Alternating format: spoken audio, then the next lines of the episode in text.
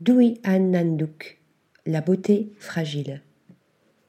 Après la grotte contemporaine charbonneuse de Li Bay en 2015, la monumentale arborescence de bambou de Shushiku Tanabe en 2016, l'ensorcellante forêt de bouleau de Minyung en 2019, ou le jardin zen de Daniel Archam l'an dernier, c'est un paysage céleste d'aigrette de pissenlit, tout de poésie et de légèreté, que Dui Nanduk a déployé sous le dôme du musée Guimet. Un paysage immersif à parcourir comme un voyage initiatique. Mon travail puise son essence dans la poésie du monde végétal. Chacune de mes créations émane du plaisir que j'éprouve à passer du temps dans la nature, en forêt, dans des prairies, dans une friche, ou même en ville, au milieu d'un rond-point. L'émerveillement s'offre à tous ceux qui le cherchent. J'aime me laisser guider par le jeu de la rencontre.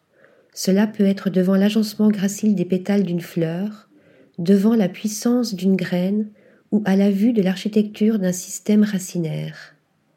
Fruits d'inlassable cueillette, les créations que j'imagine mettent en lumière des végétaux connus de tous, mais que nous ne regardons plus.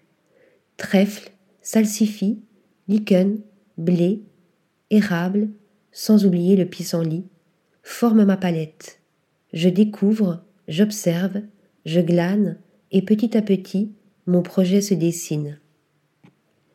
Fruit de patientes cueillettes et de longues et méticuleuses séances de triage, séchage, collage et montage, les installations végétales de l'artiste franco-vietnamien sont issues d'une observation lente de la nature et de ses plus humbles végétaux fleurissant librement sur les ronds-points, les friches ou les bordures du périphérique. Des salsifis, des chardons, des pissenlits, des carottes sauvages, des pavots, amoureusement cueillis, séchés puis disséminés ou scellés dans des parterres et des tableaux ou des sculptures volatiles. D'un mur métaphysique constitué d'un double grillage de fines chaînes de métal, retenant en leur raie des aigrettes de pissenlit dessinant le cercle de la Renaissance, aux racines du ciel germées dans une calebasse recyclée en vase sacré ou cosmique, en passant par le parloir des souhaits, c'est un véritable voyage initiatique que nous invite à parcourir Dui Nanduk en un espace-temps ultra condensé, propre à se dilater au gré des rêveries et des méditations. Face au mur du déni, il nous invite à prendre conscience de l'urgence qu'il y a à repenser notre façon de vivre dans un monde qui est en train de s'effondrer et de se dévitaliser. Faux mur tissé d'une multitude de minuscules maillons évoquant, tel un voile d'aliénation, notre emprisonnement dans l'aveuglement, on le voit, par un subtil jeu d'optique, se transformer en fenêtre, mur des illusions enchâssant dans sa résille de métal des aigrettes de pissenlit dessinant en un cercle parfait la promesse d'un renouveau. Promesse de vie se substituant aux chaînes, ces graines offrent une échappée belle vers un avenir plus éco-responsable.